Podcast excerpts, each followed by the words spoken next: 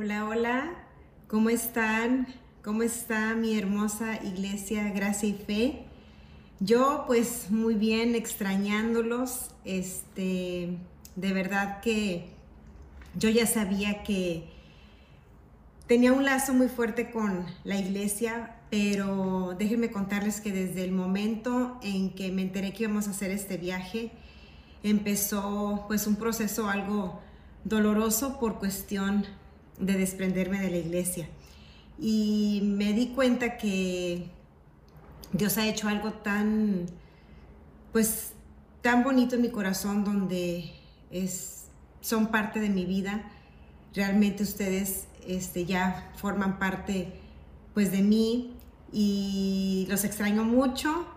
Este, y aunque no estoy ahí físicamente reunida con ustedes, quiero que sepan que con mi corazón y con mi espíritu lo estoy, que están en mis oraciones y que yo espero que estén pasando un muy buen tiempo reuniéndose. También este, aprovecho pues para felicitar a los que se están congregando, los que cada miércoles y cada domingo están ahí con, con sus hermanos. Muchas, muchas felicidades. De verdad que no toda la gente tiene esa madurez ni tampoco tiene ese enfoque.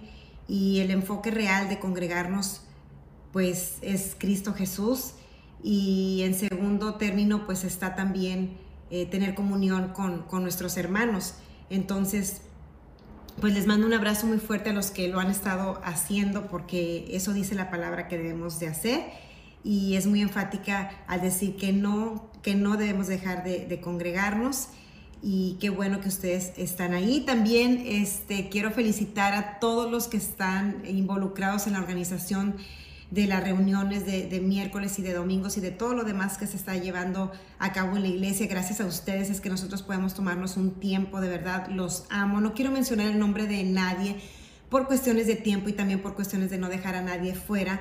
Eh, la memoria puede fallarme, pero en su momento ya de una manera formal daremos a conocer a todas las personas que han estado involucradas en que esto se lleve a cabo sin que nosotros tengamos que estar físicamente ahí eso me hace tan, tan feliz. Y déjenme decirles que, que el motivo por el cual este, para mí era difícil desprenderme de la iglesia no era porque yo no confiara, había gente que me decía, Sofía, es que descansa en Dios y yo realmente no es que yo esté desconfiando, es, me siento tan bendecida de tener gente tan capacitada por el Espíritu Santo para llevar a cabo su obra. Puedo ver a esas personas con un llamado, puedo verlas ungidas, puedo ver, verlas que están llenas de fuego con ese compromiso que es tan importante para la obra de Dios y eso no me mortifica ni en lo más mínimo, eh, sino todo lo contrario, me siento muy, muy bendecida de que sea así, eh, sino más bien es, como les decía, es, es un lazo que, se forma, es un lazo que, que Dios te da parecido a, los hijos, parecido al que tienes con, con tu familia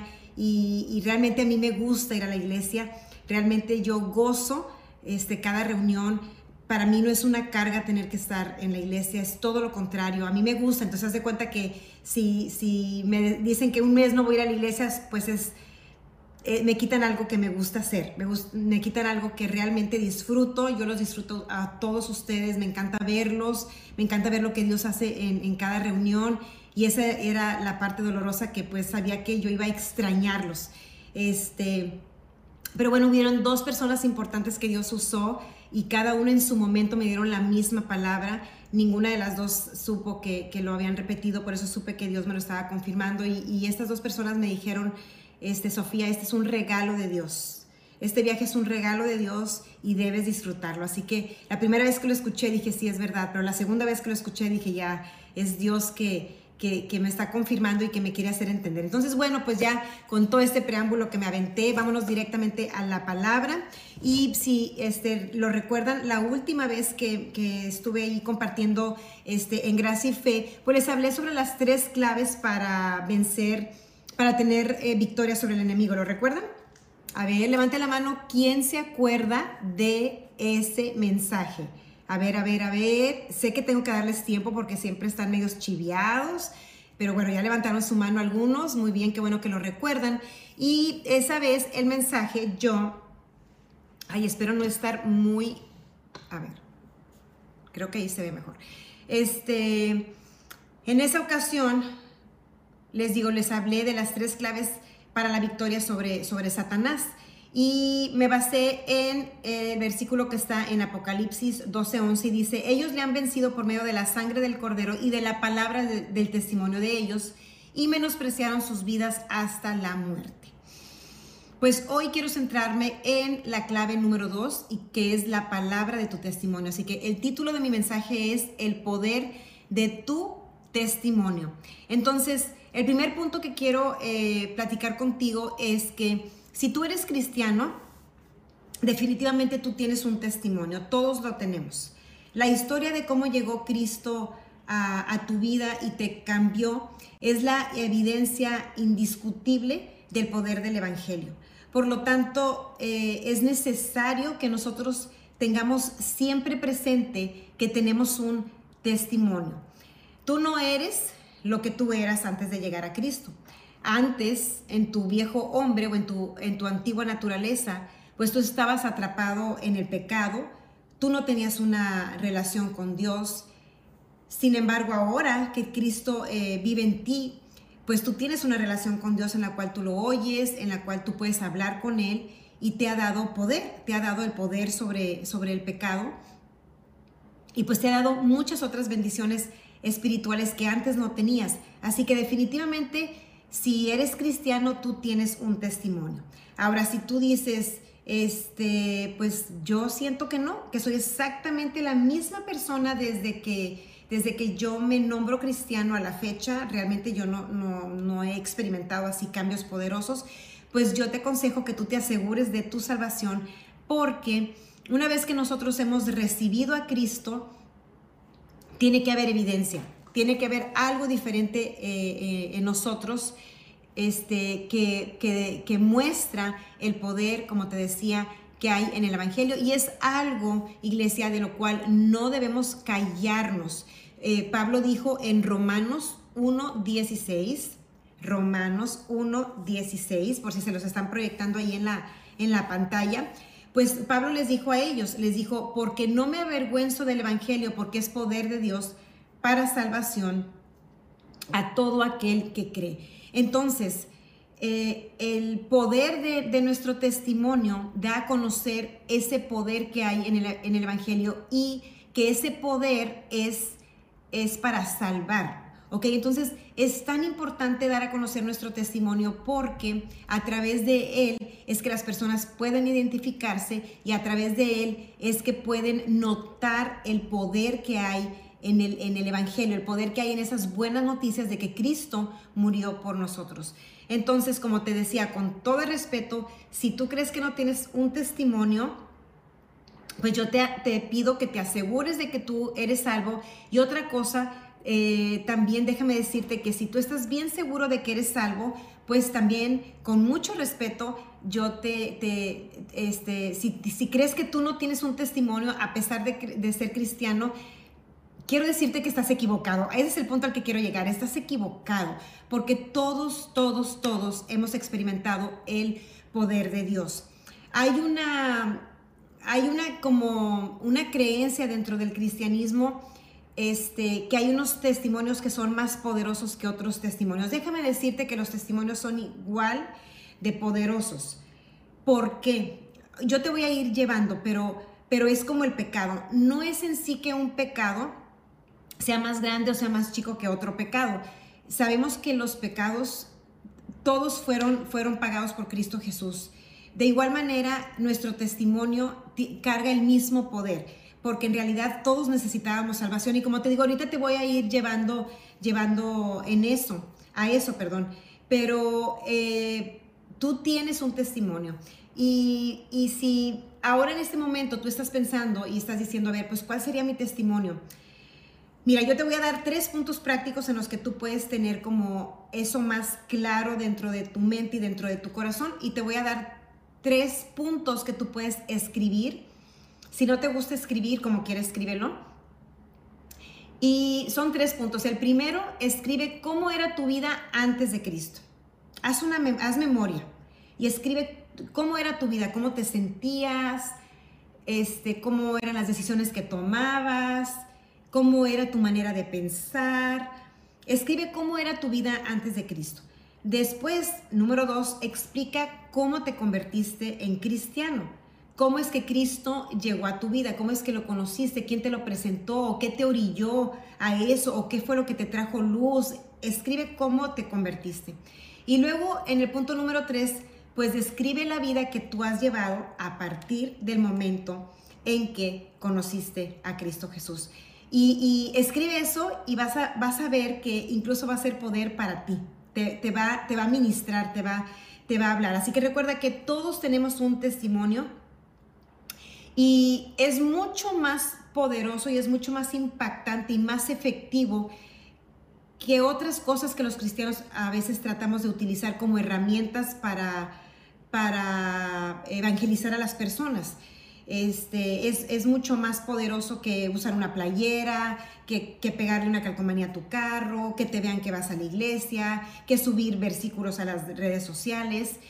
Eh, lo que tú puedes hablar sobre la experiencia que tienes desde que tú recibiste a Cristo Jesús impacta más vidas y, es, y como te decía yo, es, es una herramienta mucho más efectiva escucharlo de tu propia boca. Entonces, si tú eres una persona que, que, piensas que la gente va a llegar a Cristo porque te ven que vas a la iglesia, porque este, haces buenas obras, mira, déjame decirte que va a llegar el momento en que tú vas a tener que abrir tu boca y debes de estar preparado. Siempre debemos de estar preparados. La Biblia habla de que debemos de tener respuestas para el mundo.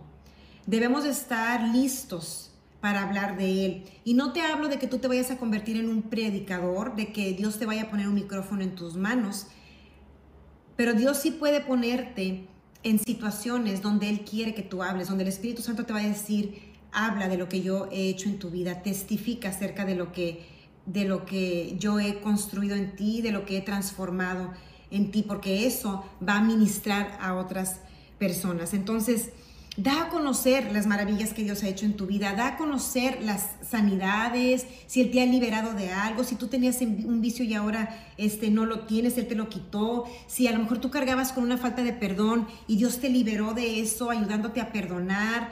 Habla sobre eso, habla sobre cómo tu carácter ha cambiado, a lo mejor antes eras tímido o eras muy temeroso o a lo mejor eras de los que no sabían estar solos, o tal vez eras muy iracundo, muy enojón, muy descontrolado, o a lo mejor eras muy amargado, o ansioso, o depresivo, o eras de los que no dormían, o eras muy agarrado con el dinero, y ahora eres generoso, ahora duermes bien, ahora vives en salud, este... Ahora has experimentado el poder que hay en la autoridad que Cristo Jesús nos, nos da y tú puedes hablar sobre cómo eh, has comenzado a a, reprender cosas en tu vida y cómo eso te, mantiene libre del, mal.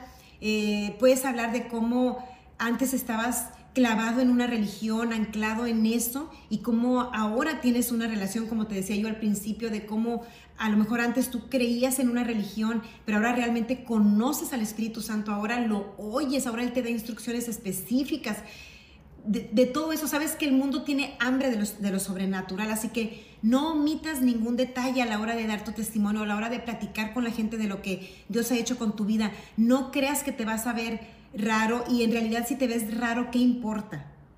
La verdad que el mundo se ve súper raro y dice, dice cosas muy raras y, tienen la, la seguridad de hacerlo. ¿Por qué vamos a callarnos nosotros? No tengas temor, no omitas cosas. A veces la gente incluso quiere omitir como decir, eh, ciertas instrucciones que Dios les, dio o, cosas sobrenaturales, experiencias sobrenaturales que, han tenido. Digo, todo se, se, habla guiado por el Espíritu Santo con la prudencia este, necesaria, ¿verdad? Pero no escondas. Eso es lo que te quiero dar a, entender. O sea, no escondas lo que Dios ha hecho en tu vida. Si alguien habla de, sanidad, tú puedes decir, ¿sabes que a mí Dios me sanó? O sea, yo había ido con tantos médicos y, Dios me, me sanó. Sabes que yo era de las que batallaban bastante para perdonar, era, muy ofendible, era muy sensible y ahora no. Ahora no siento. O sea, Dios hizo algo en mi corazón. Todas esas cosas es necesario que las demos a conocer. Tú puedes hablar de que antes no tenías propósito, de cómo ahora cada día vives sabiendo para qué naciste. Todo eso le va a hablar al, al mundo. Habla de cómo antes eras envidioso, de cómo, de cómo antes solo pensabas en ti, de cómo Dios te ha cambiado ahora a pensar en las demás personas, que incluso tú sirves a Dios con alegría, con esmero, porque estás tan agradecido por lo que Dios ha hecho eh, en tu vida y de cómo Dios cambió tu corazón. Cuando antes solo pensabas en ti, ahora quieres dar. Todo eso es importante. Es importante porque hay poder en nuestro testimonio para evangelizar y como vimos en, Apocalipsis, hay poder en la palabra de nuestro testimonio para vencer al enemigo, para vivir en victoria, porque como yo te dije la vez pasada, eso lo va a callar, porque es la evidencia de que Dios es real. Entonces, a lo mejor tú piensas que tú no tienes un testimonio poderoso y con esto yo también a veces me topo dentro del, del cuerpo de Cristo, que hay gente que juzga los testimonios y, por ejemplo, podemos decir, ay, es que el testimonio de tal persona es muy poderoso, pero el testimonio de esta persona, no, pues no, realmente no, no tiene tanto, no tiene tanto poder porque este no, no estaba tan perdido como esta persona. Y podemos tener ese concepto equivocado de que no tenemos un testimonio porque Dios no nos sacó de la prostitución o porque Dios no nos sacó de las drogas o porque Dios este, no me sacó de, del alcoholismo y, por lo tanto yo no tengo un testimonio como yo les he compartido antes, yo no tengo ese testimonio, yo nunca fui dada el vino, nunca me llamó la atención, hasta la fecha no me llama la atención, nunca me llamó la atención fumar, nunca me llamó la atención vivir la vida loca como la vive el mundo. Este, por mi carácter, por lo que tú quieras, siempre consideré que era, que era para gente débil. Te hablo de mi manera de pensar antes de Cristo y yo decía, la gente que toma, la gente que fuma es gente débil.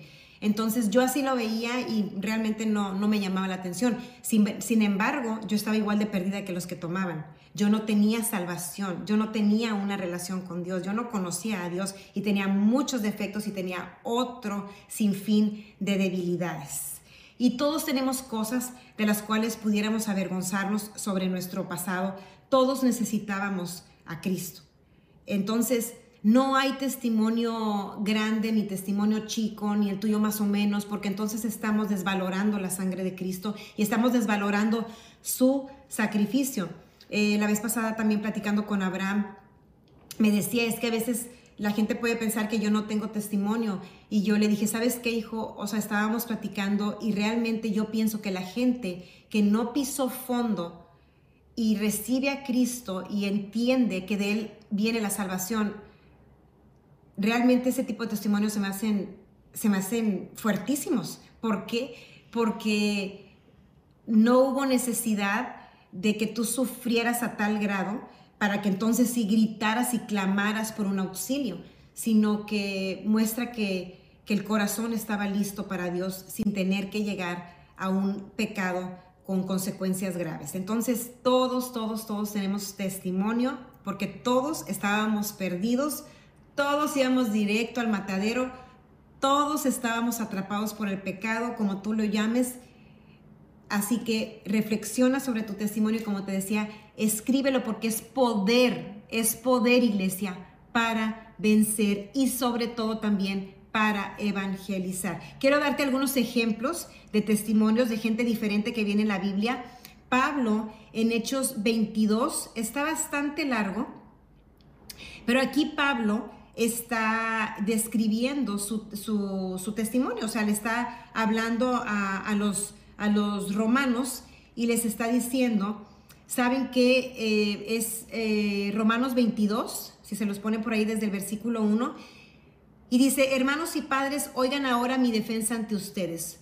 Cuando oyeron que Pablo les hablaba en lengua hebrea, guardaron aún mayor silencio. Entonces él les dijo, y esta es la parte donde él relata ese encuentro que tuvo con Dios, con Cristo. Dice, soy un hombre judío, nacido en Tarso de Cilicia, pero criado en esta ciudad, instruido a los pies de Gamaliel, en la estricta observancia de la ley de nuestros padres, siendo celoso de Dios como lo son todos ustedes hoy.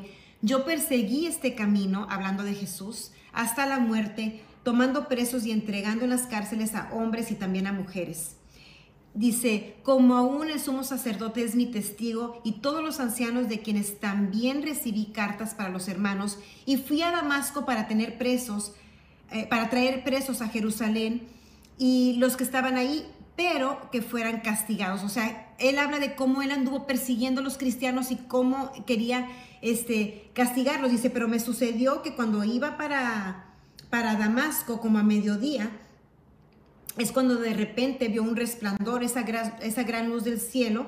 Dice, y yo caí al suelo y una voz que me decía, y escuché una voz que me decía, Saulo, Saulo, ¿por qué me persigues?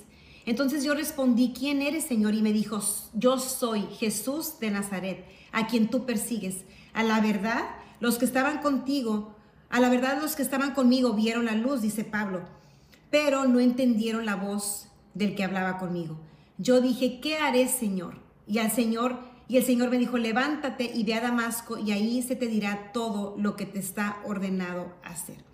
Entonces aquí Pablo está relatando su testimonio. Aquí sigue, este, aquí continúa, tú lo puedes leer y eso es lo que está haciendo él. Él está hablando sobre ese encuentro sobrenatural que tuvo con Jesús y cómo a partir de ahí su vida fue transformada y cómo a partir de ahí, de ahí él fue, él creyó en Jesús después de que él perseguía a cristianos, después de que él estaba celoso de la religión, celoso del judaísmo y veía a los, cristianos como, como enemigos, los veía como este, falsos y, y cómo después de este encuentro él se convirtió a Cristo Jesús. También podemos leer sobre la mujer samaritana. Eh, la historia de esta mujer está en Juan capítulo 4. Y después de este encuentro que ella tiene con Jesús, en el versículo 39, Juan 4, versículo 39, eh, nos habla de cómo ella regresa, después de que fue por el agua, regresa con su pueblo y dice, muchos de los samaritanos de aquella ciudad creyeron en él, hablando de Jesús, creyeron en Jesús a causa de la palabra de la mujer que daba testimonio diciendo, me dijo todo lo que he hecho. Aquí ella les dio testimonio, les dijo, ¿saben qué? Todo lo que yo he hecho, o sea, toda la vida que yo he llevado, Jesús me la acaba de decir. Y aquí dice que como muchos de los samaritanos de esa ciudad creyeron en Jesús a causa de la palabra de la mujer que daba testimonio. Esta mujer estaba evangelizando con su testimonio. Como te dije, tú no tienes que estar en un púlpito para evangelizar. Tú no tienes que organizar una campaña evangelística para que Dios te use. Tú no tienes que ir a un instituto para que Dios te use. Tú no tienes que eh, esperar una invitación de una iglesia o, de un discipulado o, o de cualquier ministerio formal para que tú des tu testimonio. El testimonio es poder es el Evangelio, ¿sí? Es el Evangelio con evidencia y, está en tu corazón y está en tu boca. Y aquí ya vemos dos testimonios diferentes. Pablo era una persona íntegra, una persona casi perfecta, una persona que cumplía la ley al pie de la letra. Era un hombre recto, un hombre que amaba a Dios a través de la religión, pero era un hombre que buscaba agradar a Dios eh, como él dice, era fariseo de fariseos, criado a los pies de Gamaliel, que era el mejor de los fariseos, tenía la, la mejor educación religiosa y él buscaba con todo su corazón, la intención de Pablo era agradar a Dios, la intención de Pablo era estar bien con él. O sea, él no andaba en pecado como el pecado que nosotros conocemos. Sin embargo, él estaba perdido, ¿sí? Pero a lo mejor tú dices, este, no, pues tú conoces hoy una persona así que dices, tu nombre es bien portadito, es bien bueno, no le hace daño a nadie, mira, si acaso de las cosas que tiene celo es de Dios, o sea, él defiende las cosas de Dios, pero es una persona que, que es buena. Entonces, esa persona también necesita salvación. Tú necesitas hablarles a todos. Pablo fue salvo. Pablo necesitaba ser salvo, a pesar de que él tenía toda la información que se necesitaba de Dios. Hasta ese tiempo él la tenía, pero eso no lo salvó. Y su, y su vida, como te digo, era una vida ejemplar. En cambio, la mujer samaritana, ella sí vivía la vida loca. Ella, Jesús le dijo, pues tú has tenido cinco maridos y con el que ahorita estás, ni siquiera es tu marido. Ella era el otro lado de la moneda de Pablo. También vemos de, podemos leer en Lucas 8, versículos 38 al 39, y ahí habla sobre el, endemoniado. cuando Jesús va con este Gadareno y él lo libera. Y, y, le sacó todas esas legiones, le sacó todos esos demonios que traía. Y este hombre, en agradecimiento a Cristo Jesús, a lo que hizo en ese momento por él, pues aquí podemos leer en Lucas 8, 38, 39, dice, el hombre de quien habían salido los demonios le rogaba que lo dejara estar con él. Cuando Jesús parte de ahí, eh, él se va y, y este hombre le ruega. Aquí la palabra de Dios dice que le ruega, le dice, déjame ir contigo. ¿Cuántas veces nosotros, no sé si en algún momento tú, le has rogado a Dios y dices, déjame servirte, déjame estar en tal ministerio. Yo te ruego, Señor, yo quiero servirte ahí, yo quiero estar ahí, yo quiero estar con, con Cash Luna, yo quiero que tú me uses en Hilson, yo quiero que tú me uses en Betel. Yo, Señor, úsame, llévame contigo a ese, a ese lugar, yo me voy a entregar por completo. Y aquí el Gadareno le dice, llévame contigo, te ruego que me dejes ir contigo, de estar contigo cerca para ayudarte en el ministerio. Pero Jesús le responde y le dice, vuelve a tu casa y cuenta cuán grandes cosas ha hecho Dios por ti. Dios lo mandó a su lugar, a su casa, a su familia, con sus conocidos. Yo te he platicado cuando Dios nos llamó al pastorado, yo le decía, Señor, por favor, que sea en otra ciudad. Yo le rogaba, le decía, en otra ciudad, Señor, aquí no, aquí la gente me conoce, yo no... Eh, va a ser todo más fácil en un lugar donde nadie me conozca. Y yo me acuerdo que yo le decía a Dios, sería súper bueno, o sea, que tú nos cambiaras de ciudad y ahí tú empezaras una iglesia. Siempre uno tiene las mejores ideas, ¿verdad? Pero, pero Dios quería usarme aquí, precisamente aquí, y eso es lo que Él le dice a este Gadareno, le dice, quédate, vete a tu casa y proclama en esta ciudad, le dice en toda la ciudad cuán grandes cosas ha hecho Dios por ti. Y dice la palabra que entonces él se fue a toda la ciudad y eh, habló de cómo Jesús había hecho cosas por él. ¿Ok?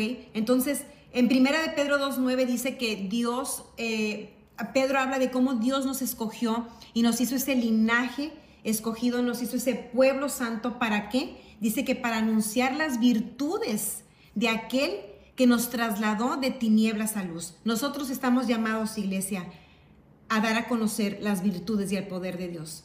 Otra cosa que quiero decirte es que mantengas siempre tu testimonio actualizado. No te quedes allá donde Dios hizo algo por ti hace 20 años. Siempre avanza, siempre habla de lo que Dios está haciendo contigo. Siempre mantente presente en lo que Dios está cambiando, transformándote, nunca te quedes atrás. Eso es bien importante, iglesia. Así como le das la actualización a tu teléfono, actualízate en tu, testimonio. No olvides de dónde Dios te sacó, eso nunca lo vamos a olvidar, pero vamos a recordar y a mantenernos presentes, a ver qué me está hablando Dios hoy, qué me cambió hoy, qué me transformó hoy, de qué me sanó hoy, de qué hizo conmigo hoy, cómo cambió mi manera de pensar hoy.